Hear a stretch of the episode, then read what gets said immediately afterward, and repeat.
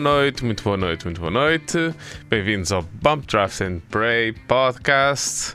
Eu sou o Pedro Barbosa, o vosso anfitrião, e supostamente comigo tenho o meu colega Rui Palmas, embora ele acabou de me desaparecer, para quem está a ver no live stream, acabou de me desaparecer do ecrã. Rui, estás aí?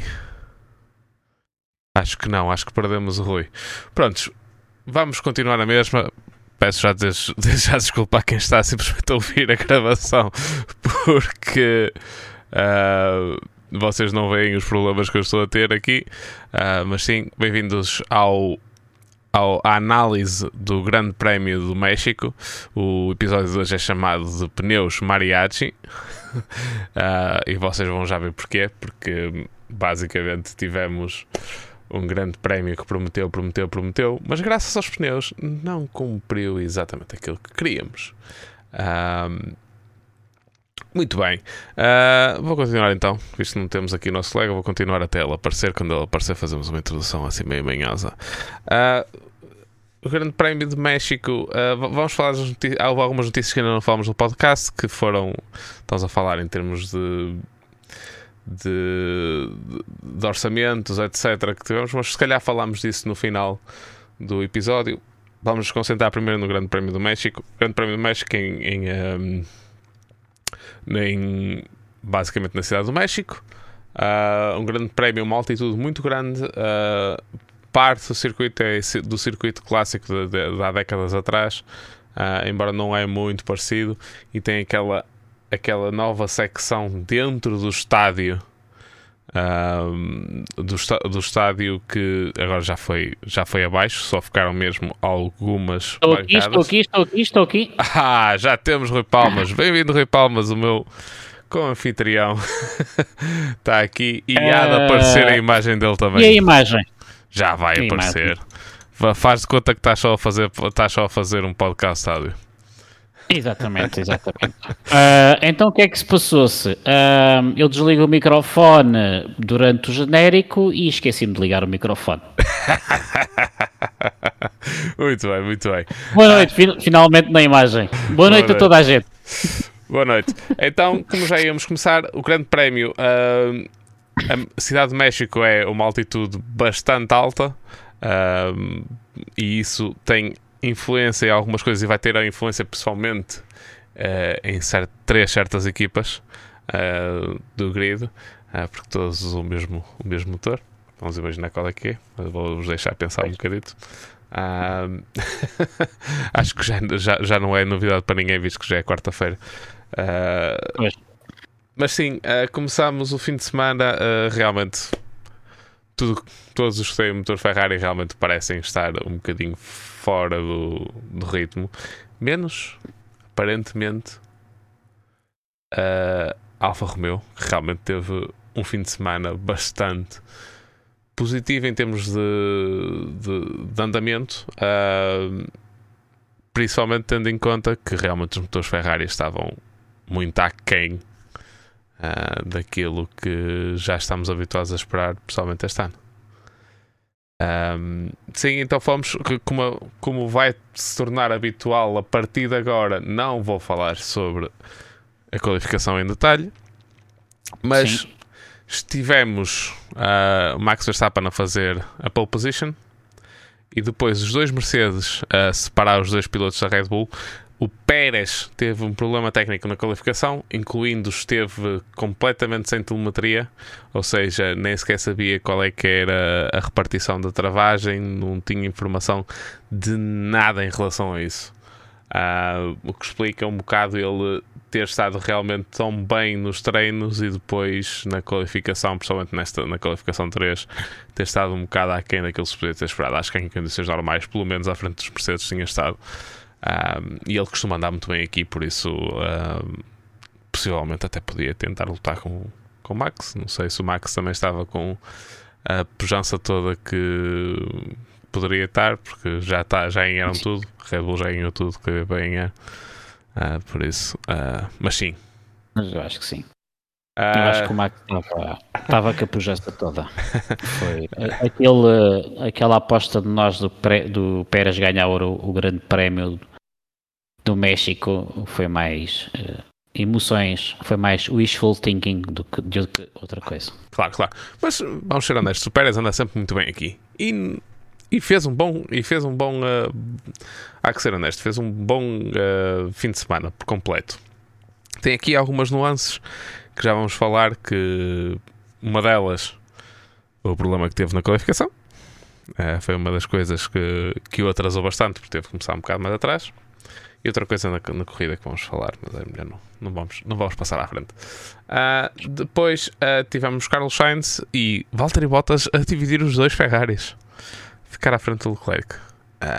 Por isso é que eu digo sim o, Alfa Romeo. o, os Ferraris foram tiveram no grande prémio mas parecia que não.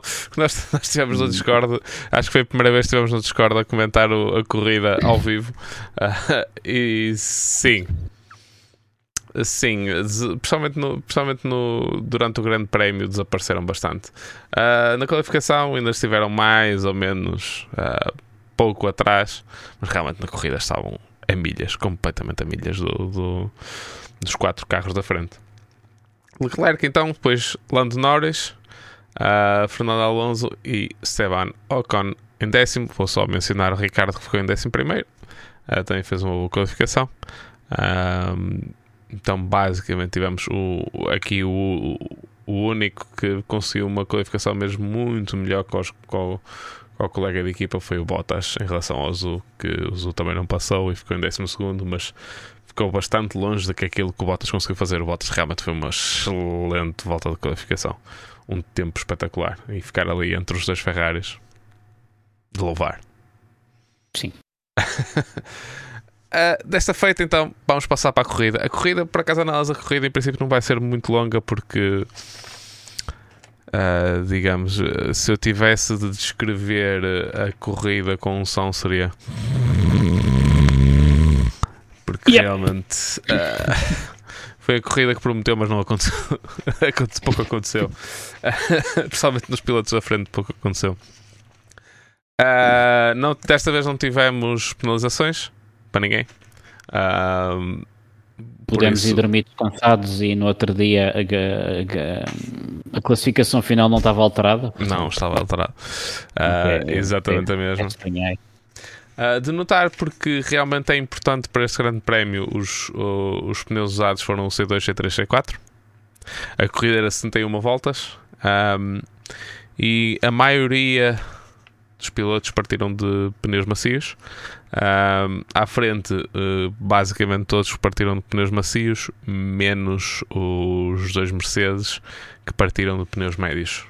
Um, é, por isso já eu, ao início da corrida, perguntei porque é que eles não separaram estratégias logo aí e depois essa questão veio um bocadinho mais à frente também.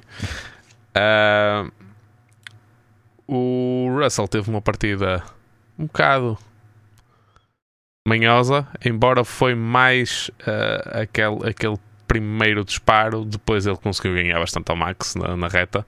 Aliás, até se meteu ali numa situação meio esquisita que depois teve de ir para fora para não entrar pela traseira do Max adentro. O Hamilton aproveitou para se meter por dentro, o que fez com que o George Russell perdesse mesmo, perdesse imenso mesmo uh, no primeiro complexo de curvas, porque este, este grande prémio T1 é para a direita, é um 90 graus à direita, depois tem logo 90 graus à esquerda e 90 graus à direita o que se torna um complexo assim ligeiramente. Uh, a posição do, do, carro nas batalhas é muito importante. Uh, e o Hamilton a ir por dentro na, para a primeira direita, para a outra esquerda, embora esteja por fora. oh, a primeira vez que vejo aquele logotipo no chat do YouTube,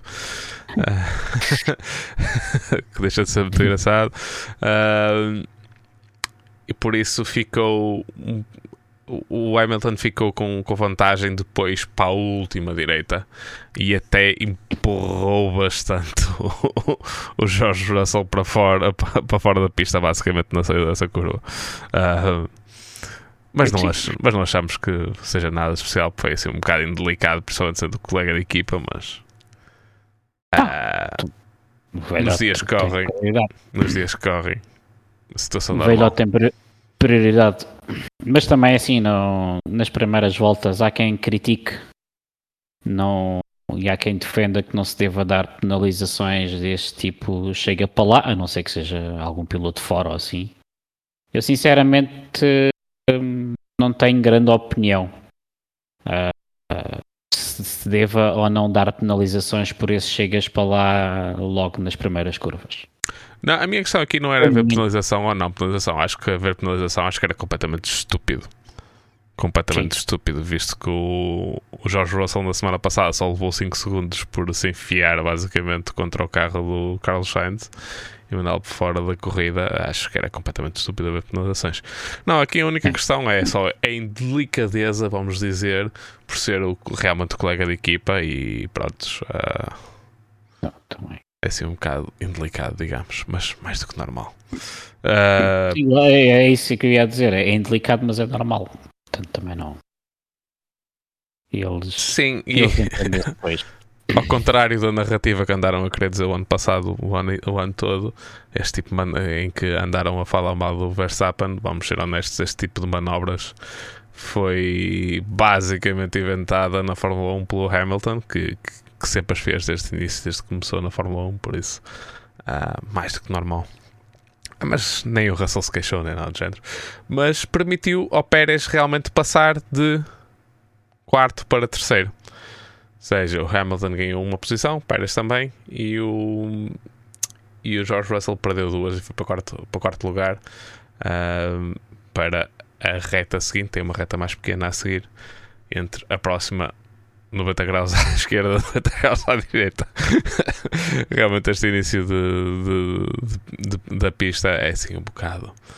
Uh, 90 graus, 90 graus, 90 graus, reta 90 graus, 90 graus. Uh, acaba por ser assim um bocado mais. Uh, vamos dizer copy-paste.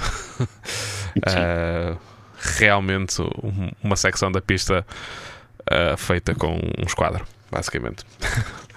Uh, não é uma pista que me entusiasma muito. Uh, sinceramente também não. Tem uma parte da pista que é muito rápida com curvas a fundo, uh, que é logo a seguir esse setor, essa parte da pista. Tem duas direitas que são basicamente uma curva só, pelo menos os pilotos descrevem-nos como uma curva só. E a seguir a isso tem uh, uma secção rápida, mas a, aparência do que acontece em 90% da pista da, da Arábia Saudita uh, é, é, para os pilotos seguirem uns aos outros, basicamente. Uh, não, não adiciona corrida nenhuma, digamos. Uh, por isso sim. E para notarem o quanto.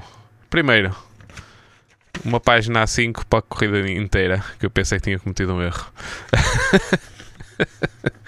Uh, mas depois, quando vem que realmente isto, as minhas notas passam da volta 1 para a volta 12, uh, ah, e na volta 12 a única coisa que eu digo é que toda a gente parece estar uh, basicamente a fazer gestão de pneus, demonstra um bocado que foi a corrida. Foi. e por aí ter posto pneus mariachi no. pois. no, é malta, acho que começou logo a fazer gestão de pneus logo primeira Sim. volta, basicamente. O Alonso, o Alonso antes da corrida disse. O Alonso antes da corrida disse que ia, que ia fazer a primeira volta e a partir da segunda volta era a gestão de pneus. Uh, pronto, realmente não se ganhava muito em puxar, muito tempo, uh, e os pneus duravam imenso tempo, como vamos reparar. Uh, os pneus duravam imenso tempo. Uh, à volta 13, o, o Gasly na segunda reta da pista e para a secção a seguir lembra-se de se enfiar por dentro do Stroll. Problema foi que até ele saiu fora da pista. Quanto mais empurrar o, o, o, o coitado do lance para, para fora, uh, o que lhe deu uma penalização de 5 segundos. Uh, como é que e dois pontos na licença. E dois pontos e dois pontos. Uh, um ponto. O só foi um? Ah, não, ele está a dois pontos de ficar. Ele está a dois pontos de, de, ficar banido do. E tem nove Exatamente. corridas para fazer para até os primeiros pontos uh, saírem, porque isto é assim. Uh, os pontos saem da licença quando passam 12 meses desde o momento em que foram cometidos. Uh, e os, os pontos mais antigos que ele tem que são válidos são de maio deste ano. Ou seja, até maio do próximo ano, uh, eles, ele, estes 10 pontos ele, ele, ele, tem. Ou seja, se ele fizer então. mais dois, se ele tiver mais dois pontos na licença daqui até maio, fica uma corrida sem, uh, sem, sem poder participar. O que ah. dizem as más línguas é que ele para o próximo grande prémio vai cometer um, um pequeno erro, vai zerar e depois não vai ao último grande prémio e é substituído pelo Piastri. Uh... E depois para o ano, quando entrar na Alpine, já leva, já leva Piastri, pontos... de certeza. Não, não é o Piastri. E para o ano, quando entrar na Alpine, já leva os pontos um... a zero. A zero. Uh, não, desculpa, não é o Piastri, será é outro nome que agora passou se eles. O De Vries não vai ser porque ele ainda é piloto Mercedes. Uh, até ao final do ano não pode. Não, era o De Vries que eu queria dizer. Mas não, não deve poder, em princípio, porque ele ainda tem contrato com Mercedes. Embora, Sim, mas, embora já tenha. Mas é preciso que a Mercedes deixe. Sim, uh, está bem disposto, apanhando bem disposto nesse dia. Mas ainda apanhar bem disposto para deixar o, para deixar e fazer uma corrida para a Red Bull, basicamente. Uma, uma, uma ou duas vezes por ano acontece, portanto pode ser que calhe, não pode ser. sabe. Nunca sabe. Não sei, se eles realmente, se isso acontecer e eles permitirem isso, acho que vai ser assim um bocado. Não me agrada porque ganhar pontos na licença de propósito não é. Não me parece ser uma. Parece-me que leva que é capaz de levantar questões de segurança aí que. bastante graves. Uh, mas não vou falar mais porque eu já fui eu, indelicado o suficiente com o Gasly nos últimos episódios, por isso. Nós temos, nós temos dado bem na cabeça do Gasly. Uh, pois. Portanto, uh, mas lá está, por alguma razão ele tem estes pontos todos agora, não é? Exatamente. Exatamente. Uh, Exatamente. Pronto, uh, vamos ver. Foi penalizado, pronto. Não há grande coisa a dizer. Achas que foi mais do que justo a penalização? Acho eu. Uh, não pode fazer aquilo dizer, que fez. Portanto. Não. eu, eu lembro-me de ter feito uma coisa um, no iRacing aqui há atrasado, em Zandvoort, a um, um japonês também, porque estávamos chateados. E basicamente é. é então é que foste kamikaze. Uma... Yep. Yep. E, e pulo fora da, de corrida, ele deu uma volta maior. Pois passou-me três curvas à frente, que eu também não sou assim grande piloto, mas pronto, foi, foi, foi uma coisa. Portanto, não, não tenho nada a dizer, uh, nem tenho nada a desculpar com essa manobra, porque é perfeitamente normal. Claro. Quer dizer, perdão, não é normal, mas pronto, mas. Sim. Uh, a penalização é que é normal para aquilo que foi. Vamos, vamos pôr assim. Uh, na volta 15, o... só para estarem a ver com quanto a gestão dos pneus estava, o engenheiro do Max diz para ele quebrar o, o, uh, o cone para o Hamilton e ele na volta a seguir faz a melhor volta da corrida. Só para dar para mostrar o quanto eles estavam simplesmente em gestão. Eu sinceramente até acho que o Max nesta, nesta corrida, se fosse para se quisesse, tinha feito, tinha metido dois, dois, dois conjuntos de pneus macios e um de médios e, e tinha ganho na mesma corrida, simplesmente que ele tinha um pace desgraçado. Um, eu acho que ele andou ali a poupar a manter ali o Hamilton na, à distância. Completamente, 100%. 100%. Uh, à volta 23, o Max queixa-se que os pneus já foram. Ele realmente começa a baixar um bocado o pace. Uh, curiosamente, não foi ele que parou o primeiro, quem parou o primeiro foi o Pérez. E aqui continuam os azares do Pérez. que realmente ele foi às boxes e o. o uh, porque eles. Uh, na, em cada canto, isto só em cada pneu, tem três pessoas. Uma para tirar um, que é o, o da pistola, desaperta um tira o pneu, outro mete outro pneu e depois o da pistola aperta. o que ia meter o pneu, meteu num ângulo esquisito e perdeu ali imenso tempo. Deve ter perdido 5, 6 segundos só com, só com, só com essa brincadeira. Um, eu tenho a ideia de ser 7, mas não sei se não estou a confundir com o Max no fim de semana passado. Mas foram 5, 6 segundos, se não me engano. Ah, e perdeu imenso, principalmente porque voltou à pista, porque isso provocou com que ele viesse para, para a pista atrás dos dois Ferraris. Um, e que depois fosse obrigado a, a ultrapassá-los, basicamente. Enquanto porque eles estavam em estratégias um bocadinho mais longas. Max, logo na volta a seguir ao Pérez, também, também, uh, também para. Ambos meteram médios. E uh, aqui estava toda a gente, como ainda estávamos todos assim um bocado naquela em relação aos pneus, ficou tudo assim um bocado tipo. Uh, então, se é médios, é parar duas vezes. O quanto enganadinhos estávamos. o quanto enganadinhos estávamos. Um, o Hamilton, na volta 25, quando, quando para o Max, uh, dizem-lhe Target plus 6. Ficou tudo na dúvida. O António Félix Acosta estava nos comentários da Sport TV. Uh, ah, e ele próprio disse que não sabia se era o Target mais 6, se era o target que eles já tinham para aquele pneu mais 6 voltas ou se era código para fazer mais 6 voltas com aquele pneu. Um, de qualquer maneira, isso não aconteceu porque ele parou mais cedo do que aquela volta mais 6, por isso podia ser, em princípio, seria outro, ou foi simplesmente ele que viu que, que os pneus já não estavam como ele queria, não sei, não faço ideia. Uh, entretanto, o Max queixou-se mais uma vez que uh, as mudanças de caixa estavam bastante lentas. Uh, e o Hamilton queixou-se que o, o motor estava a cortar, como supostamente já tinha estado no dia anterior. Uh, nós discutimos isto ontem em Earl. Uh, que acho, acho que vamos ser aqui honestos. Isto, hoje em dia os carros são tão à prova de bala e tão, tão fiáveis que se calhar já estamos aqui a ver uma situação em que eles estão tão habituados a que tudo funciona a 100% e estão tão sintonizados com o carro a funcionar a 100% que qualquer coisinha que aconteça eles já se estão a queixar, já estão a fazer um, um uma tempestade no copo d'água, como costumamos dizer uh, em português. Uh, é provável, porque quem esteja atento aos rádios, vê, vê, tem, eu tenho visto tanto queixume. Agora, por, por causa da, mesmo da produção do podcast, tenho estado mais atento às rádios do, do que estava antes e vejo tanto queixume e depois e vai saber e depois nada. Portanto, continua tudo tudo na mesma. Pois. E eu não sei até que ponto.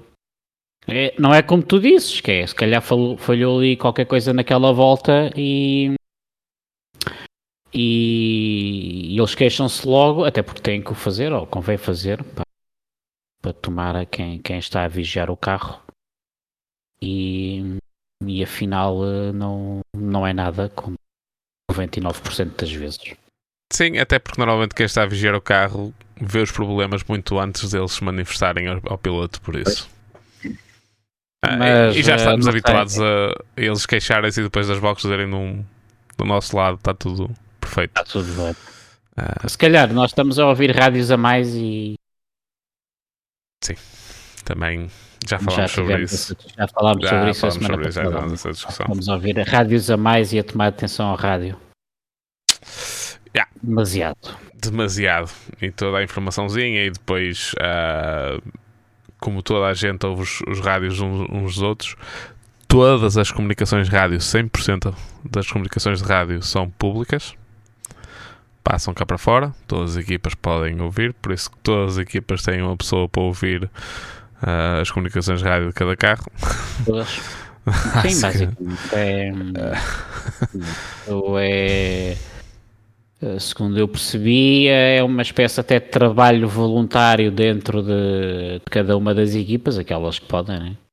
em que o pessoal vai, vai para a fábrica e é-lhes atribuído uma tarefa e um, e um está a ouvir um rádio deste, outro está a ouvir o rádio daquele, outro está a analisar a telemetria do outro. A telemetria não, mas as, as voltas do outro. O GPS seja, pelo menos tem acesso.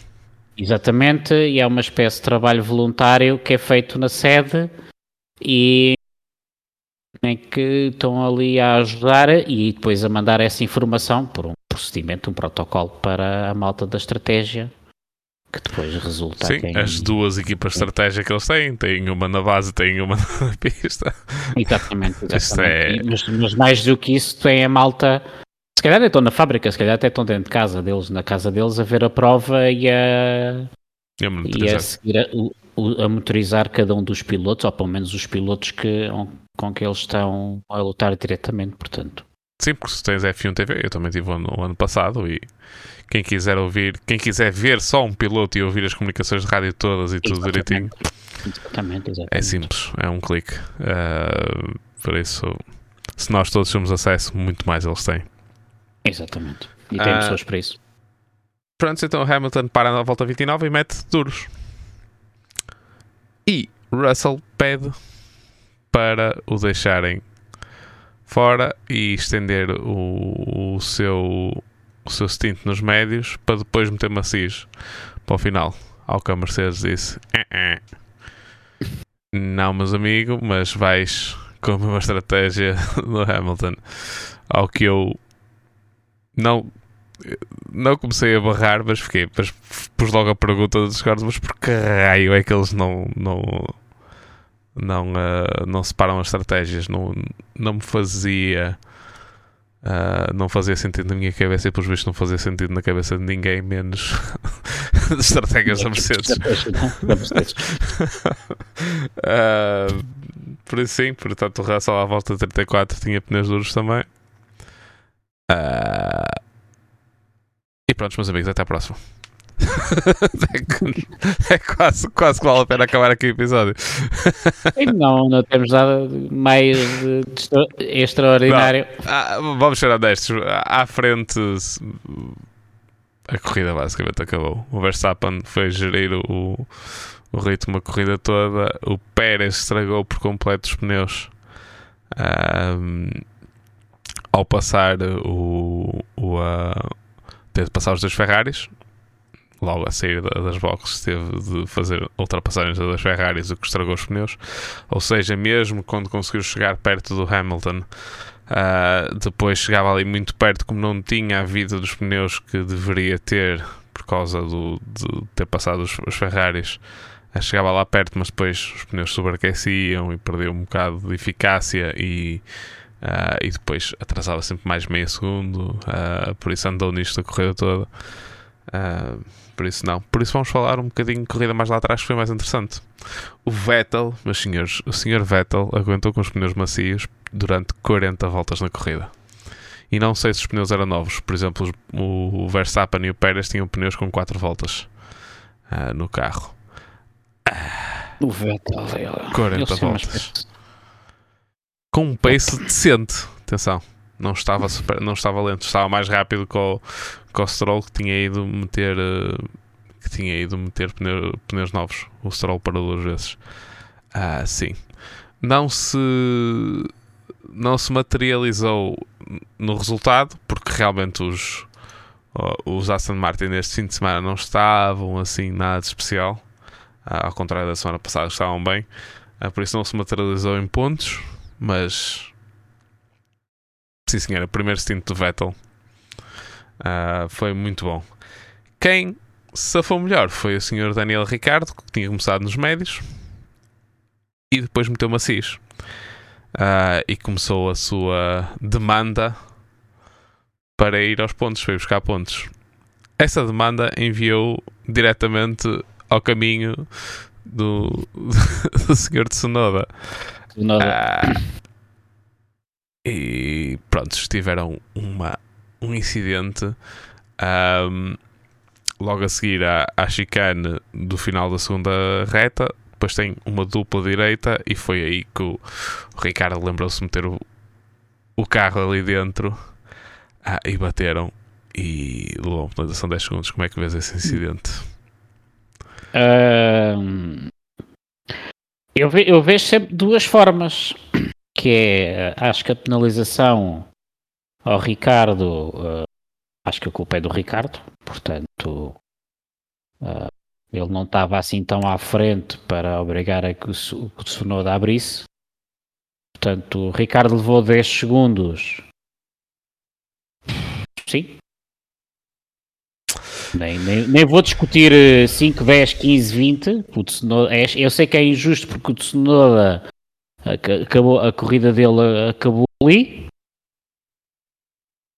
Um, agora, por outro lado, eu como, é como às vezes eu eu às vezes tenho muita dificuldade em, e às vezes quando, nós, quando estamos nas nossas corridas de simulação, eu bato muito e, e sou muito incompreendido, que é, a mim às vezes, uh, acho que nós termos relação, razão num incidente e não sermos culpados, mas uh, acabarmos com o carro no muro também não é não é a melhor forma. Portanto, eu acho que o Ricardo vinha a fazer uma cavalgada e acho que o, o Tsunoda tem aberto ali um bocadinho que podia fazer porque ele tinha espelhos.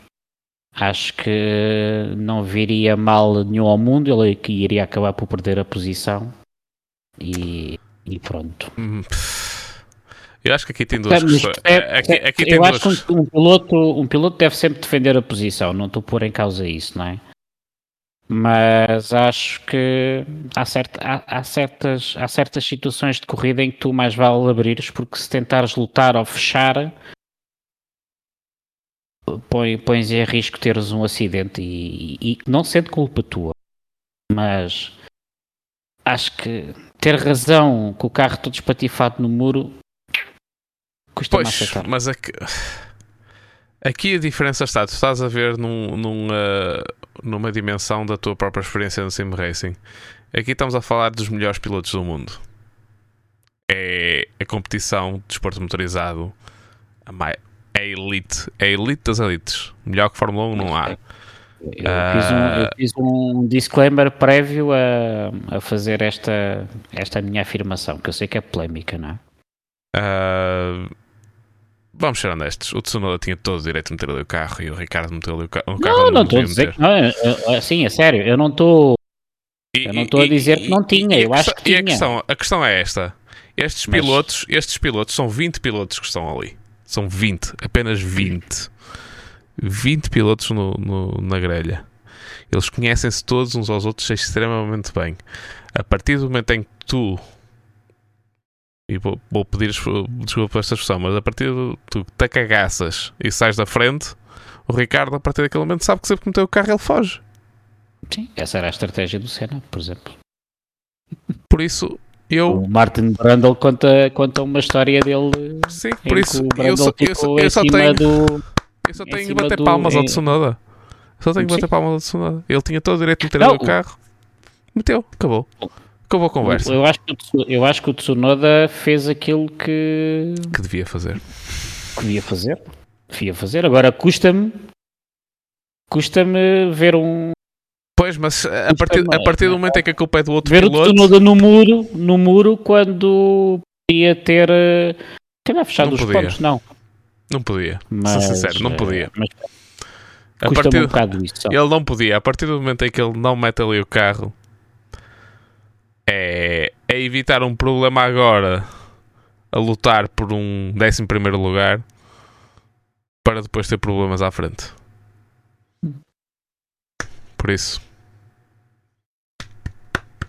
Sim. Concordo, concordo plenamente. É, é a única ressalva que eu faço é pá, é chato nós termos razão num acidente e não ser culpa é, nossa mas, e nós acabarmos com morto. Mas a culpa é do outro e o outro tem de ser penalizado. Uh, como se veio a provar, a penalização não, não serviu de grande coisa, porque a estratégia realmente era muito boa. Mas eu só vou dar aqui uma chega que este, esta semana o podcast do Beyond the Grid foi com o pai do Kevin Magnussen, com Ian Magnussen. Uh, um excelente episódio, provavelmente um dos melhores episódios alguma vez feito na alguma vez feito por aquele podcast. E ele tem uma corrida em pela McLaren em uh, já não lembro qual é a pista no Japão, provavelmente em que ele no final da corrida tinha mais pace que o. Ele estava a substituir o Ekinen, se não me engano. Ou seja, devia ser o. Martin Blandel que estava no outro carro. Acho eu, acho que era o Blandel que estava no outro carro, no outro McLaren. E ele chegou atrás dele, uh, mesmo para o final da corrida. Não estavam a lutar por pontos, na altura os pontos iam só até, sexto, até o sexto lugar. Uh, não ultrapassou de propósito o colega de equipa porque supostamente achava que estava a ser uh, a demonstrar maturidade, etc. A primeira coisa que o Ron Dennis lhe disse quando saiu do carro foi chamar-lhe de burro por não ter atacado. Tinha sido mais inteligente em ter atacado e, ter, e terem se enfiado os dois contra um, um, muro do que fazer simplesmente aquilo. Porque era a oportunidade dele, era um piloto jovem, era a oportunidade dele de mostrar serviço e de mostrar que era rápido. Aí, aí, aí estamos a falar mesmo no final da corrida, não é? Mas. Aqui estamos a. Isso aí, isso aí, isso aí, aliás, foi uma. É para mim ainda pior, sinceramente, aqui ainda pior para mim. Eu acho, achava mais lógico isso no final da corrida, ter-se arregaçado no final da corrida porque simplesmente era dinheiro, do que ali que podia ser uma oportunidade. Que, neste momento nós não sabíamos que os pneus, não tínhamos a certeza absoluta que os pneus macios que iam durar até o final da corrida. Sim. Uh, se ele, pelo menos se ele tivesse de lutar, quanto mais ele tivesse de lutar, maior a probabilidade de estragar os pneus. Mas, mas, mas, atenção, a quem nos está a ouvir é assim, não. Isto é muito fácil dizer daqui. Não, é muito fácil dizer daqui e eu não estou a pôr em causa a condução do Tsunoda. Acho que ele fez aquilo que devia fazer. Pronto. A minha Sim. ressalva é que nós, às vezes, quem está de fora é chato. É chato. A única ressalva que eu tenho aqui é a penalização. Embora eu até concordo. Atenção, não vou dizer que não concordo. O problema aqui é a dualidade de critérios mostrados, uh, neste caso pelos stewards da FIA. E isto foi expressado no momento pelo Félix Acosta, em que a FIA em todas as suas competições diz que a penalização é dada pelo incidente em si, não pela, pelo resultado do incidente. Mas a verdade é que a FIA usa sempre, e vamos ser honestos, provavelmente se o Tsunoda tivesse continuado, se calhar tinham arranjado maneira de lhe dar 5 segundos em vez de 10. Pois. Uh, podemos discutir noutra altura se achamos que deva que, que o resultado do incidente que se deve ter uh, se deve ter peso da penalização ou não, isso acho que é uma discussão para outro dia, vamos guardar isso para outro dia. Mas a verdade mas It's a verdade above, é, exatamente. above our payment.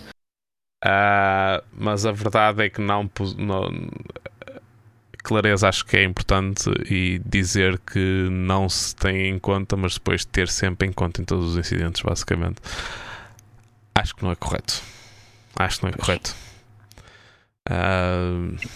Eu, eu é como digo, da, é como daquela do Charles na, na primeira curva do, da semana passada, quer dizer. É chato ver um piloto fora da corrida e o outro só levar 5 segundos. Ou neste caso 10 segundos. Não, é neste caso 10 segundos. Exatamente. Uh, na questão que nós analisámos antes, os, ambos os pilotos continuarem em corrida, pronto. Agora custa-me ser só 5 ou 10 segundos, ou 15, quando há um piloto que está fora da corrida. E mesmo o piloto estando fora de corrida, acho que os 10 segundos era mais do que justo. Uh, aquilo que lhe veio tirar, veio tirar aqui um bocado de de importância a isso, mas isso a FIA não tem nada a ver, nem eles têm de analisar isso. É que realmente a estratégia do Ricardo era a estratégia ideal de corrida.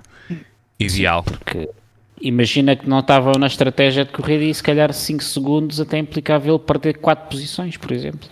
Mas é, nesta altura tu nunca. E nós estávamos, estávamos aqui a dizer, sim senhora, bem feita, toma lá, toma porque é para aprender as 4 posições, não é?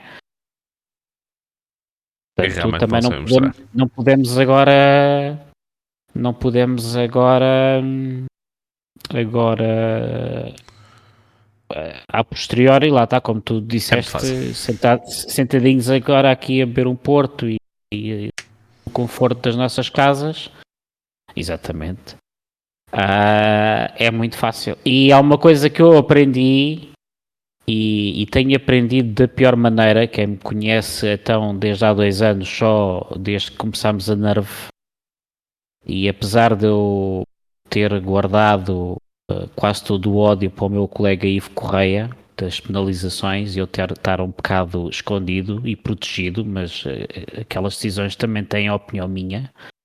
Uh, o Ivo é que põe lá a assinatura. Se há coisa que eu aprendi e tenho aprendido nestes últimos dois anos é que os, as penalizações no desporto de automóvel são muito injustas muito injustas. E nós tivemos uma penalização agora na. Não foi na, nesta prova de endurance, foi há duas ou três atrás. Epá! Quem ficou penalizado, quem ficou. A penalização foi, foi de uma extrema injustiça para, para a pessoa que, que, que que sofreu o acidente, não é? Mas no, noutros casos aquela é uma penalização justa, é? Lá está, por isso é que eu também não gosto muito de estar aqui, e é uma coisa que eu digo para brincadeira, porque eu não gosto de estar aqui muito a discutir penalizações. Se, se quisermos falar no geral para, para, a nossa, para a nossa, como é que é dizer, para o nosso debate contribuir para alguma coisa, sou todo ouvidos criarmos um fórum e, e, melhorarmos os regulamentos. Claro que a FIA não nos vai ouvir a nós, não é? Mas, uh, mas aí contribuir para o debate, tudo bem. Agora, por isso é que eu tenho, evito ao máximo aqui neste podcast discutir justezas de penalizações, a não ser que seja uma coisa gritante, como, como se passou a semana passada com o Gasly, ou como nós temos dado, estado a, a bater no miúdo. Mas é não nos diz conteúdo. Faz-me um favor, não nos diz conteúdo. Temos de fazer. Pronto, muito bem. Uh... Mas uh, eu, peço, eu peço que fique claro. Pronto, há aqui duas injustiças, mas não vou dizer o quê. Claro. Uh, pronto, aqui para a frente, o Ricardo recebe essa comunicação. Até parece que ficou mais chateado e, e fez ainda mais pressa. Acho que tem de chatear mais vezes. Uh, ele realmente foi por aí fora ah, Estava a ser Ricardo. Ricardo, basicamente é o Ricardo que nós estávamos habituados há uns anos atrás e passou tudo e mais alguma coisa, uh, incluindo passou o Ocon, o Alonso não acabou a corrida, mais uma vez. Uh, mais uma vez não acabou só, a corrida. Só, só, só, acontece no carro dele, coitado. Uh, não é só acontece no carro dele, vamos temos de ser honestos também. Não é só acontece no carro dele. Uh, o Ocon também teve bastantes, bastantes infortúnios no, durante esta, uh, esta temporada. O, aqui o que ele realmente tem tido mais, acho que isso, isso é inegável. Ninguém pode negar isso. Um, eu disse uma coisa no podcast de ontem que era a informação que tínhamos que tinha sido a parte elétrica, não foi, foi a parte mesmo do motor de combustão. Um dos, um dos cilindros deixou de funcionar, ele andou assim durante umas, umas voltas até que ele estava a perder imenso tempo para todos, para todos os outros, que ele estava pai, com 15 segundos de distância e quando, quando realmente teve o problema, uh, eles estavam mesmo em cima dele ou seja, perdeu 15 segundos assim, em, tipo em 3, 4 voltas.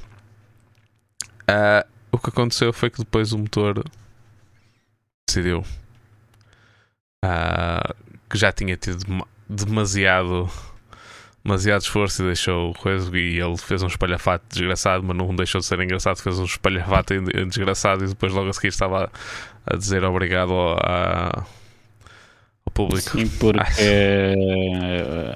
o que se passou foi que ele começou a ser ovacionado pelo público e depois caiu-lhe a ficha. uh, e pronto, também vamos ser honestos, o Alonso também já, está, já tem contrato com outra equipa, já está farto daquilo, não gosta da. Uh, não concorda com a estrutura que tem neste momento no, na, na Alpine, tem tido imensos problemas, especialmente no carro dele, perdeu imensos pontos graças a isso. Uh, pronto, já está completamente fora. Mas pronto, Sim, aqui para a é frente, a corrida acabou de ter história. O Ricardo, em duas voltas, conseguiu passar os 10 segundos para trás para o, para o, para o Ocon, que era quem estava diretamente atrás dele. Uh, por isso já não ia perder posição nenhuma. Uh, e o Russell foi às boxes, uh, finalmente, a duas voltas do fim, uh, buscar um, um jogo de pneus macios e para fazer a melhor volta que conseguiu facilmente. Que estava toda a gente a fazer tão, tanta gestão de pneus que já foi um caso de a volta, a melhor volta da corrida que havia no momento era uma volta mais do que alcançável por ele com os pneus macios. Uh, por isso, isso deu a 14 vitória ao Max Verstappen. Uh, passou a ser o piloto com mais número de vitórias uh, numa única temporada e ainda não acabou a temporada. Ainda faltam duas. Ainda faltam duas rondas. Duas. Acho que a minha conexão com. Sim. vamos continuar a gravar bem, o podcast mas o, acho que a transmissão uh, momentaneamente desconectou com, com o YouTube. Uh, mas já está outra vez a funcionar. Já está tudo, já está tudo. Peço desculpa a quem está simplesmente a ouvir, mas realmente quando começam luzes vermelhas a pescar aqui no ecrã, uma pessoa perde um bocado a concentração quando está a meio de uma frase. uh, e uh, e pronto, uh, 14 vitórias, ainda faltam duas corridas para o final. Não me admirava que ele vencesse as duas, sou honesto, não, não me admirava nada. Uh, acho que a melhor, a, hipótese que, a melhor hipótese que a Mercedes tinha de ganhar uma corrida realmente acho que era este fim de semana. Uh, embora a Mercedes historicamente não é boa aqui, mas realmente estavam bastante mais próximos. Os updates da Mercedes de, de Austin funcionaram bem, mas mas, mas, mas uh, simplesmente acho que dá uma boa. Uh, acho que é deles ficarem contentes para o próximo ano, que realmente parece que finalmente estão no bom sentido. Uh, mas acho que para esta temporada, acho que vamos ter a primeira temporada com o Hamilton sem ganhar nenhuma corrida. vamos ver, vamos ver.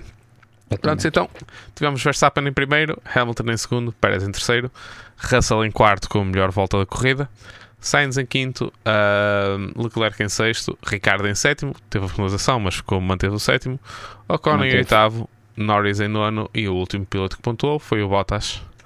Uh, que embora tenha começado muito bem, uh, o início da corrida não foi assim nada especial, mas depois andou muito para trás, especialmente por causa da estratégia. A estratégia foi a pior estratégia Uh, foi a estratégia Mercedes, basicamente.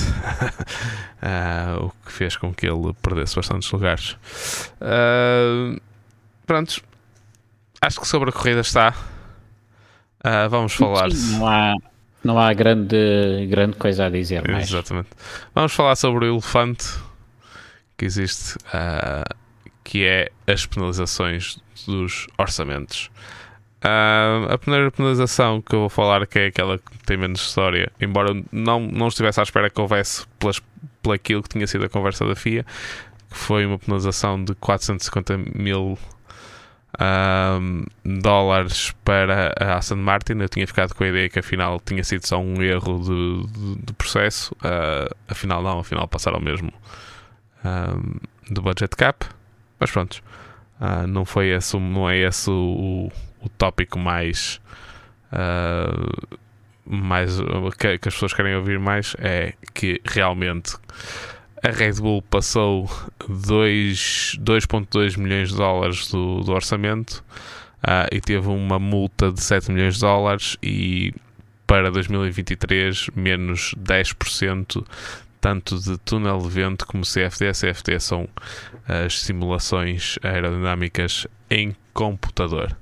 Um, achas que é a penalização adequada? Achas que ia ser mais? Achas que foi demais? Qual é a tua opinião em relação a isto? Eu demais não acho que seja.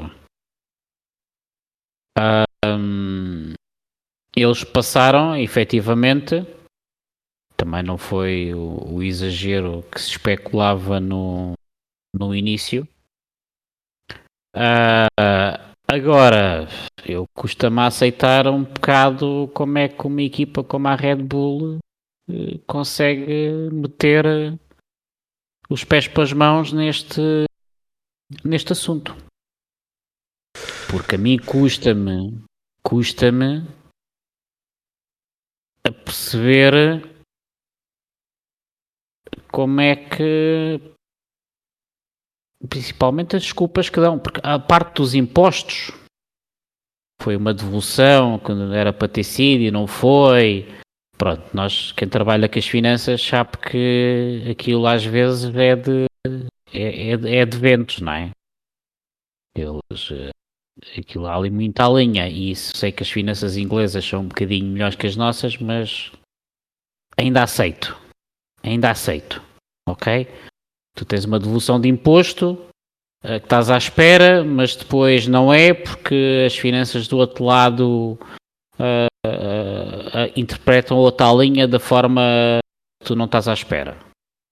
Agora, quando eles me vêm com a história que as chantes de chouriço, como nós brincámos aqui há, há uns tempos, custaram mais caro que aquilo que estavam à espera, acho que não é por aí. Portanto, acho esta história muito mal contada da parte da Red Bull. A nível da penalização, os 7 milhões de euros. É pá, 7 milhões para quê? Porque afinal não é para controle de custos, ainda, ainda vamos uh, obrigar as, as equipas a pagar mais e realmente a Red Bull, o dinheiro faz faltar toda a gente, não é? mas uh, eh, 7 milhões de euros para a Red Bull e para aquilo que eles têm investido também não é assim tão penalizante como, como isso. Epá, ok, são 7 milhões de euros, é muito dinheiro, é muito dinheiro. Mas uh, não consigo compreender. A nível de, da perda de túnel de, de vento, epá, não sei, vamos ver. Tudo depende, lá está, é aquelas coisas que nós daqui por um ano uh, é que saberemos o resultado, porque se calhar as outras equipas, a Ferrari e a Mercedes, até podem acertar e recuperar, e esses 10%, esses 10% serem muito penalizantes para a Red Bull, ou se calhar eh, a Ferrari, a Mercedes e a McLaren não acertam à mesma e esses 10% são uma margem suficiente para a Red Bull ganhar o campeonato do ano passado e ter um carro igualmente competitivo. Lá está, é, é aquilo que falámos com o Ricardo, que é uma penalização uh, eh, 5 segundos ou 10 segundos e ele não tinha um pace bom e prejudicava imenso, como afinal puseram 10 segundos e parecia muito e afinal ele tem um pace, um pace bom e foi buscar os 10 segundos. Portanto, só daqui por um ano, quando nós eh, eu vou, vou apontar aqui e daqui por um ano Vamos ver se afinal eu concordo ou não com esta penalização. Ou se acho que é muito, se acho que é pouco. Sim, uh, eu sinceramente acho que o dinheiro para penalizar as equipas grandes só se fosse, uh, vamos dizer, 100 vezes mais uh, aquele coisa e depois tornava a que se houvesse algum erro de uma equipa pequena poderia quer dizer a bancarrota simplesmente da equipa uh, e isso a Fórmula 1 também não lhe interessa a melhor maneira, embora eu acho, continuo a dizer, acho que sim, acho que acho que a penalização de dinheiro também tem de ser dada, não é? Como é lógico. Uh, embora simplesmente ser o dobro também, uma equipa grande também não faz diferença, por isso por aí não, uh, não, não tenho problema nenhum. Até, já agora, desculpa estar a interromper-te, estou aqui a lembrar uma coisa. Imagina que a multa era. Então, sim senhora, os 7 milhões de euros, em vez de irem para a FIA, que, pronto, vão para a equipa que tenha menor orçamento. Ou que tenha ficado, não, menor orçamento não, eh, tenha ficado em último lugar este ano, por exemplo. Vai ser a, a, a Williams, não é? Ok, tudo bem, mas. Ah, não vejo isso como sendo correto, sinceramente. Mas está bem, porque não é correto, porque não, a Williams não tem nada a ver com a, a Fiat.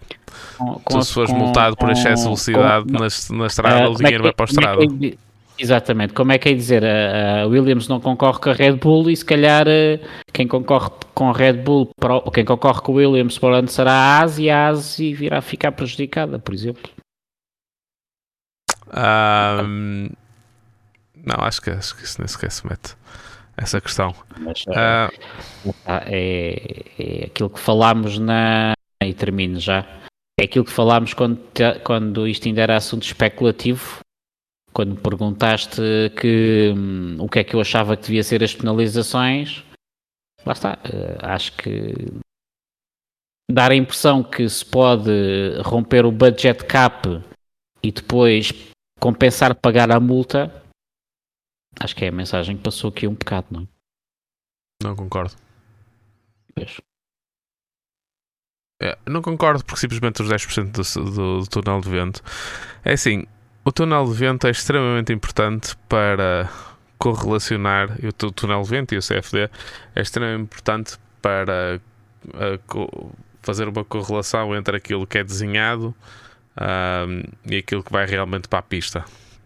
Eles simplesmente há peças que nem as, nem as fazem, nem sequer as chegam a, a, construir, porque vai a CFD e o CFD diz que aquilo está completamente fora uh, dos parâmetros, ou não é nenhum update, não tem mais space o carro, ou o que é que seja que eles estejam a, a querer fazer, uh, por isso já nem sequer. Uh, nem sequer nem, nem sequer constroem a peça. Isso pode acontecer. Isso, por isso eu acho que os 10% podemos falar em 15%, mas acho que os 10% acho que, acho que é acertado. Uh, a minha, as duas únicas questões aqui acho que é, acho que, acho que é a equipa ideal para conseguir colmatar isso, por terem um gênio que é o Adrian Newey como, como chefe da parte do desenvolvimento do carro, mas isso a FIA Sim. não tem culpa nem vai dar penalizações às equipas só porque têm uma estrutura diferente, não podem dar. A penalização tem de ser igual como se fosse para eles ou fosse para a Williams. Tinha de ser a mesma penalização. E não é pela Williams vão ter engenheiros tão, uh, tão capazes que vai dar uma penalização mais fraca por causa disso. Não pode, não pode acontecer isso. Por isso eu concordo. Se calhar uh, até seria mais justo tu, tu penalizares de acordo com não, não pode ser. Não pode ser. Mas o problema ser. é que isso cria buracos eh, e, não pode ser. Isso e regras e regrinhas e, e pronto, não é? Abre muitas questões aí. Não, não, pode ser. Não, acho, nem, nem abre, vale a pena. Exatamente. Eu concordo, vale contigo, concordo contigo. Concordo contigo. Concordo um, contigo. Seja... A outra parte que eu acho que é importante, uh, mas tendo em conta que a FIA neste caso está a ir andando conforme vai vendo o que é que se passa, porque é uma coisa muito nova, uh, é a parte de se as equipas voltarem a cometer a mesma infração, se a infração vai simplesmente ser outra vez a mesma ou se vai somar ao que vem de trás. É a única coisa. Isto, dito isto, supostamente não vai voltar a acontecer porque o Cristiano vai, já voltou, já veio dizer que uh, pronto, realmente foi uma má interpretação da parte deles das regras e que este ano tem tudo para, para, para cumprir à risca o, o budget cap, por isso não vai não se vai voltar a colocar. Veremos se é verdade ou não e o que é que a FIA faz em relação a isso, porque um, se tem, tem de haver retroativos nisto ou, ou aí sim, aí sim causava uh, aquela questão de, uh, de se calhar trocar uh, dinheiro por,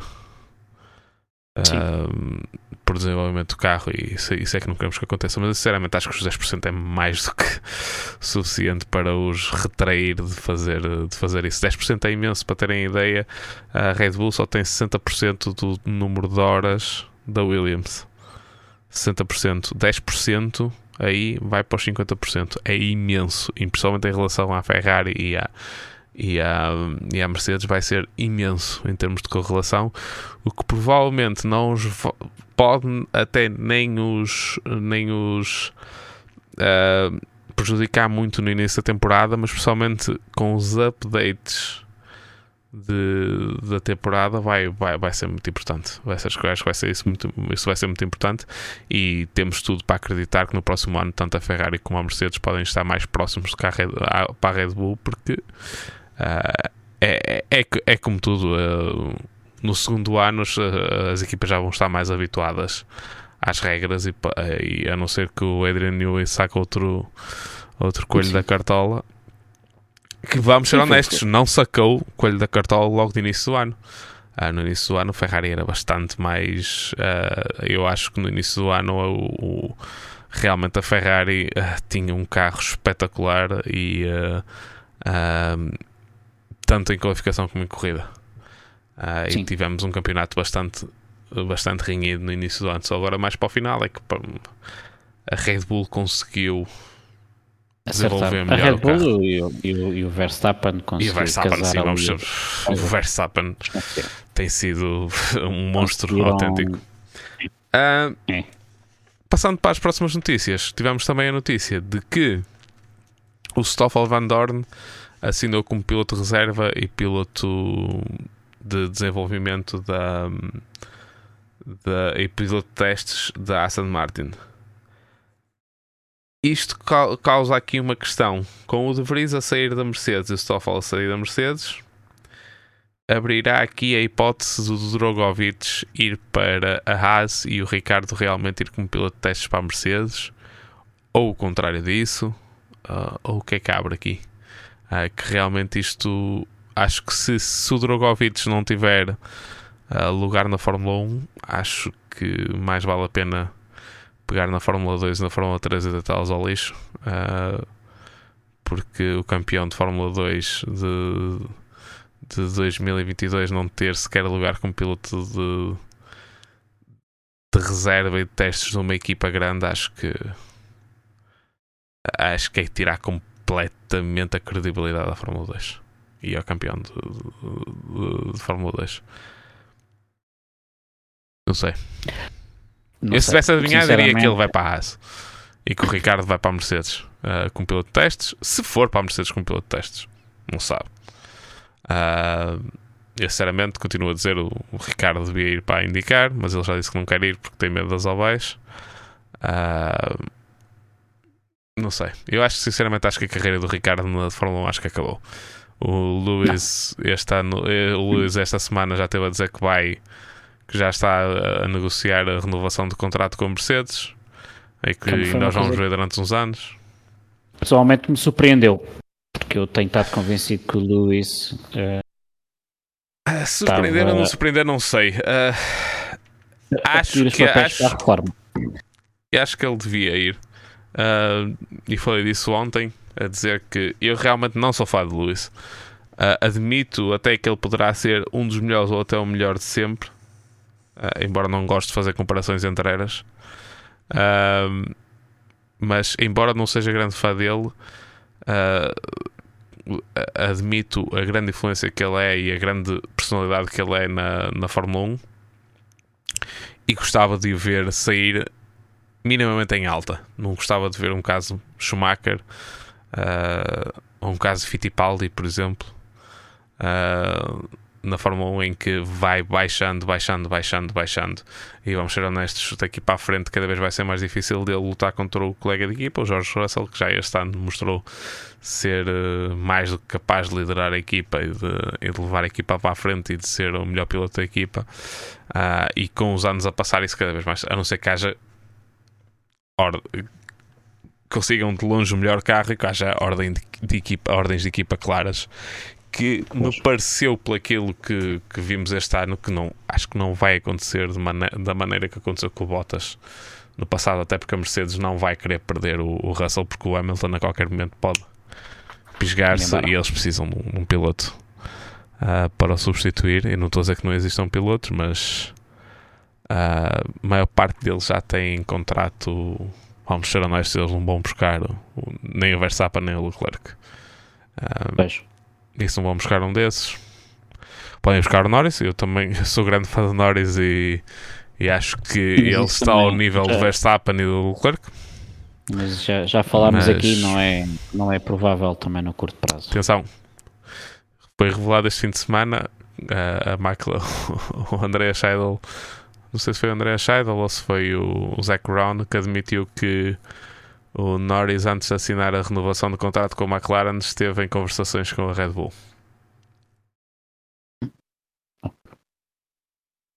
E pronto. Manteve ali ao lado com a McLaren e apostou, porque também vamos ser honestos, ele para a Red Bull vai para a equipa do, do Max.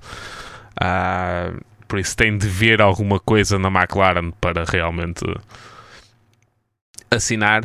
Uh,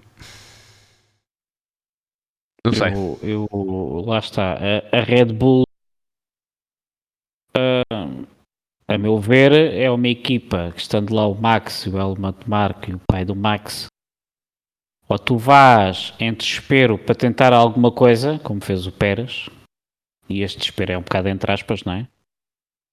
Ou,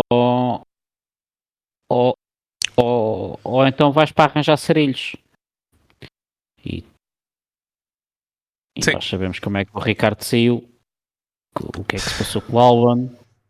E, e se calhar outras histórias que eu não apanhei porque só há três anos é que voltei a isto, não é? Se calhar há tanta história aí meio escondida. Não, há, há- assim, há muitas. Assim, a Red Bull também é uma equipa que hum, gosta muito do, do mais novo e o mais brilhante. Com isto digo, quando tem um piloto novo que demonstra ah, talento, gostam muito de apostar nesse piloto. Fizeram isso com o Vettel, que estava, já estava lá o Mark Webber, e fizeram isso com o Vettel e apanharam-no completamente. Fizeram até certa parte isso com o Ricardo, em que quando viram que o Ricardo era mesmo muito bom com o Vettel, ah, acho que o Vettel, além do daquilo que era tentar emular o, o seu herói Schumacher ir para, para a Ferrari, também viu ali no Ricardo uma pessoa que não ia ser tão fácil de, de manter a equipa tão por trás dele como tinha sido quando foi com o Weber. O Ricardo é uma pessoa que bastante querida pela equipa e rápido como tudo, e um excelente piloto. Aconteceu depois com o Verstappen em relação ao, ao, uh, ao Ricardo, e sinceramente acho que só não aconteceu. Não aconteceu com o Verstappen com os outros porque ele é muito novo e mesmo muito bom, vamos ser honestos. Pois, E não, e não, ainda não entrou ninguém naquela equipa. Depois do Ricardo saiu, sair, não entrou ninguém naquela equipa que, que chegasse sequer aos pés do Ricardo. Vamos ser honestos. Eu estou a falar do Ricardo, nem sequer estou a falar do Verstappen. Ok? Ah, por isso, sim. Ah.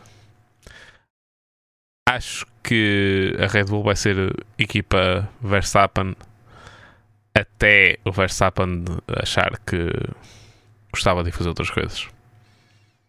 também acho que sim. Basicamente. Ou não ia fazer nada. Porque acho que eles já têm mais que dinheiro suficiente e, e rendimento suficiente fora da Fórmula 1 para, para, para sair. Por isso, Esta geração mais nova também às vezes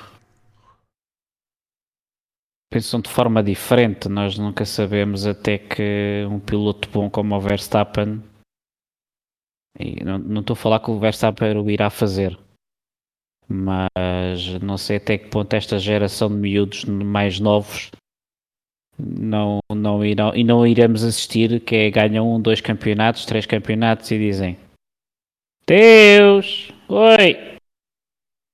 Vou abrir um canal na Twitch. Não sei. acho que, que, uh, depende muito. Acho que temos pilotos muito diferentes. Tem- finalmente na Fórmula 1, e é uma das coisas boas que tem trazido esta nova geração de este, este acesso que temos à Fórmula 1 é que realmente conseguimos ver, ou, ou pelo menos aqueles pilotos que deixam. Por exemplo, o Russell eu nunca fui grande fã dele porque ele realmente fechava-se muito e era muito politicamente correto nas. Ah, e parecia que ia para, as- para todas as. Parecia não, ia para todas as entrevistas já com um guião muito bem definido. Embora eles vão todos com um guião definido para as entrevistas, parece-me parecer. O Russell acho que era daqueles mais marcado mesmo. Ah, mas com, com este acesso todo que temos aos pilotos, re- realmente acho que conseguimos cada vez mais ver as personalidades uns dos outros. Ah, não só em, em ah, conferências de imprensa, etc. etc.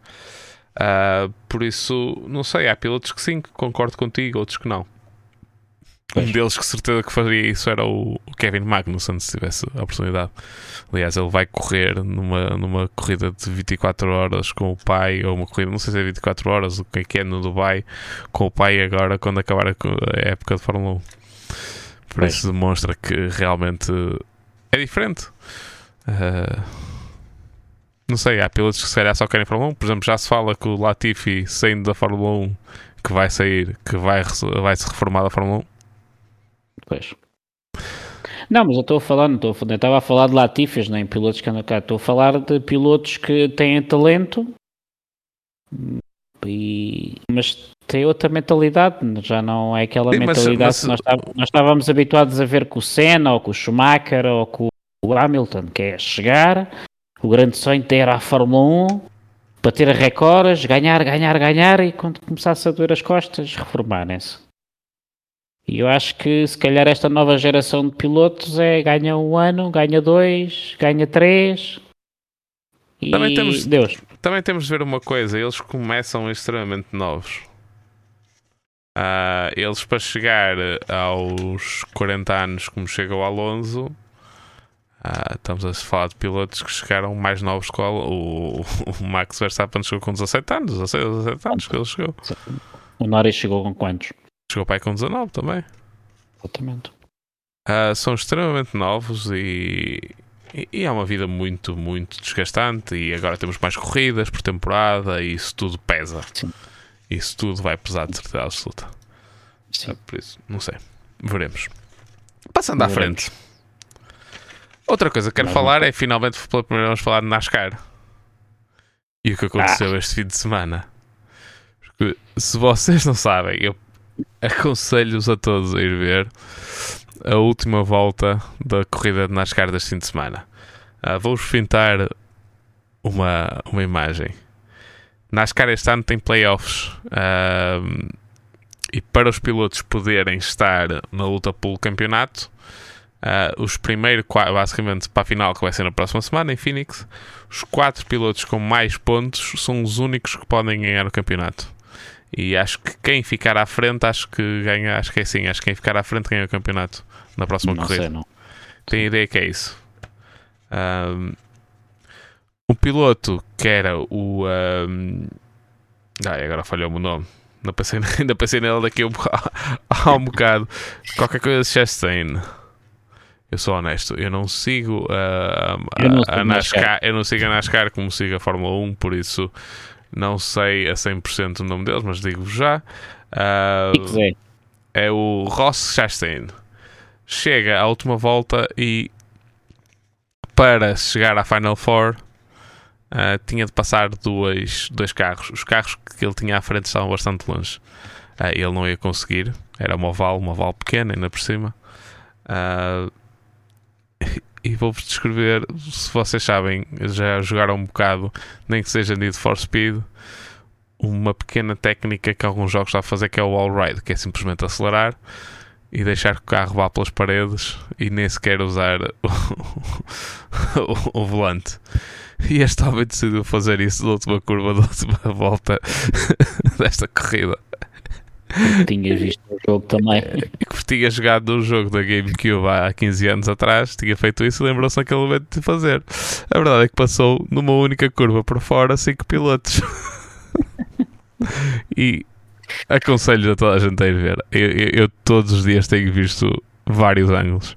Vejam, a NASCAR tem no canal do YouTube tem um vídeo até com vários ângulos uh, de vários pilotos e as, as comunicações de rádio. Realmente é, acho que foi a melhor coisa que vi até hoje de desporto motorizado, sou sincero.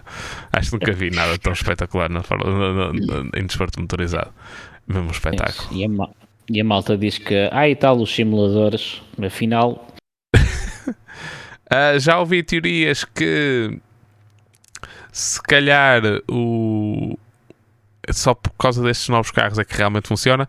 Uh, já houve pessoas a tentar isto no, no passado. por aquilo que pareça.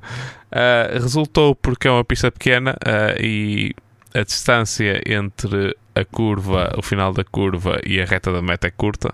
Se fosse numa speedway, como habitualmente é tão longo que o carro estava todo partido no final, uh, que ele realmente eu, eu, perdia eu mais que ganhava. Eu por acaso não vi, mas o atrito entre o carro e a parede, aquilo era, um, era também um material com pouco atrito, não? É o, mesmo, é o mesmo que eles usam sempre. Não, não é botão, porque já não usam botão para aí há 10 anos. Exatamente, exatamente. uh, um não, não, não, mas não, não foi só isso. Foi também por ser os novos carros, por ser uh, o. Uh, estes, estes carros já são com, só com uma porca, como na Fórmula 1, mas é bastante saliente. Dizem que pode ter também ajudado isso. Uh, e diz que foi mais a pista em si, que aquilo não vai funcionar em todas as pistas, não vai funcionar em muito. Claro. A verdade é que ele quase que bateu o recorde da pista na última volta. E, meus amigos, ele passou por fora um excesso de 70 milhas por hora em relação aos outros pilotos. 70 milhas por hora a mais que os outros pilotos que estavam por dentro. 70 milhas são 140 km por hora. Mais ou menos 140, não são bem 140, 130. Sim, são mais ou menos são. 120, 130. 130, 120, 130, são 120, 130 km por hora. A mais. Não é ele passou a 120, 130, lá. Exatamente, é, é mais. A mais que os outros pilotos. É fantástico, aconselho toda a gente a ir ver. Realmente foi fantástico. Foi das melhores coisas que eu vi até hoje. E vou ver a próxima corrida do NASCAR só por causa disso. já não, desta vez já não coincido com a Fórmula 1. Uh, ah, sim, já não coincido com a Fórmula 1. Uh, ah, a última coisa que eu tenho que falar, e já é sobre Sim Racing, é que esta no próximo fim de semana começa, uh, começa o campeonato da equipa, uh, da nova equipa em que e comunidade em que eu estou em, sou um dos fundadores, eu e o World, que faz também connosco podcast em inglês, que é TWR Sprint Series, a primeira corrida em Watkins Glen. Uh, é com regras do IMSA no iRacing, isto no simulador iRacing, uh, com LMP2 e GT3. Uh, vai ser os quatro fins de semana, os quatro domingos deste mês, de novembro. Uh, às 9 da noite começa a sessão. Uh, 9 da noite de Portugal. Uh, se quiserem participar, uh, no, na descrição do vídeo e na descrição do podcast vai estar um link para o nosso servidor de Discord. Uh, e lá dentro tem o formulário para se inscreverem para, para o campeonato. este é o primeiro campeonato que vamos organizar. Uh, e, uh, e vai ser tipo o campeonato proveta para muito boas coisas no futuro. No futuro. Assim com, uh, com a ajuda de alguém que nós conhecemos, que eu estou a olhar para ele agora. Não sei do que é que estão a falar. Mas vai ser, vai ser anunciado depois. Vamos ter também uh, campeonatos no R Factor 2. Já fiz um pequeno teaser no nosso Discord. Por isso, se quiserem manter-se atualizados com tudo o que nós vamos fazer, juntem-se ao nosso, ao, ao nosso uh, servidor Discord. Não se esqueçam de ler as regras e pôr lá um, um vistozinho que é para terem acesso completamente ao Discord. Que há algumas pessoas que estão-se a esquecer disso, que simplesmente metem para entrar e não leem aquilo que o bota diz para eles fazerem. Não é o regulamento. Uh, por isso, sim, juntem-se, venham correr connosco, ainda temos lugares, uh, vai ser para nos divertirmos. Eu, setup fixo, correr. o Rui vai correr. Setup fixo, uh, com uma paragem nas boxes, o combustível vai estar limitado. Não precisam de fazer setups, não precisam nada. Isso é só treinar, aparecer e correr. Está neste momento a decorrer o servidor de treino. Todas as quartas-feiras antes da, antes da corrida há um servidor de treino. Uh, apareçam. Watkins Glen, a próxima, a, a primeira corrida, uh, se quiserem. Só carregar, entrar no Discord e inscreverem-se no campeonato. Mais alguma coisa a falar, Rui, sobre Sim Racing? Não, o Sim Racing temos uh, na próxima sexta-feira a terceira prova do Nervo GT, Suzuka. Basicamente, a última prova foi, foi, foi, foi ganha pelo Tomás da, da SimVision. Uh, isto na classe, na classe Pro. De, foi o Tomás, Tomás Costa da SimVision. Em segundo lugar foi o Federico Faria da Racar. Em terceiro lugar o Felipe Barreto também da SimVision. O Felipe Barreto, uh, que esteve aqui connosco, nem vem à entrevista nem nada, mas eu depois percebi porque ele depois no dia seguinte foi primeiro classificado na, na Civic Atomic Cup no autódromo, autódromo do, do Algarve. Portanto, muitos parabéns daqui ao Felipe Barreto. Na classe AM, uh, o vencedor foi o Tiago Lage, da TWR, não sei se já ouviste falar. Uh, segundo classificado, o Nuno Souza, também da TWR e o terceiro classificado, Bruno Albino, da é, Hexago. Portanto, eh, e estão-se assim a ir definindo as posições eh, para eh, apurarmos o vencedor da, da terceira temporada e depois também o vencedor da season finale, que é o que, o que conta, que é onde estão os prémios bons. O dinheirinho. O dinheirinho. Muito o bem. dinheirinho. Muito bem. É, então vamos acabar o episódio de hoje. Uh, muito obrigado por nos verem, se nos estão a ver no YouTube, por nos ouvirem, se estão a ouvir por podcast. Uh, sigam-nos em sigam o podcast em todas as redes sociais at Bump Draft Pray.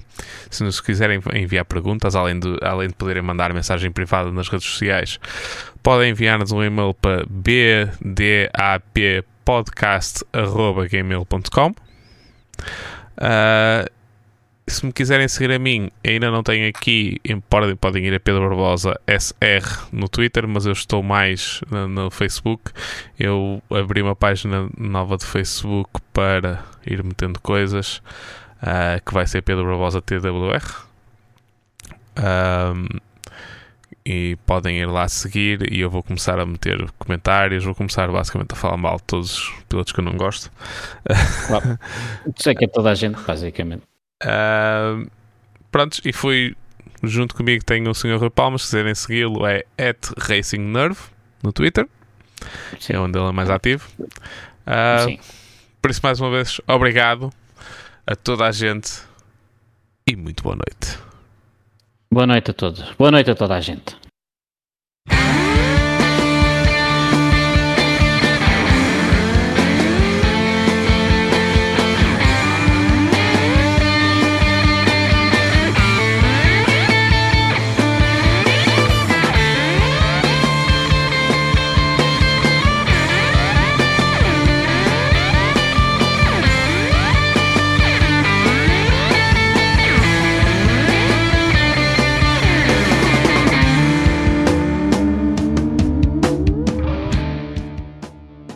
Draft and Pray is an independent podcast, and the music was by Letting Punks Know.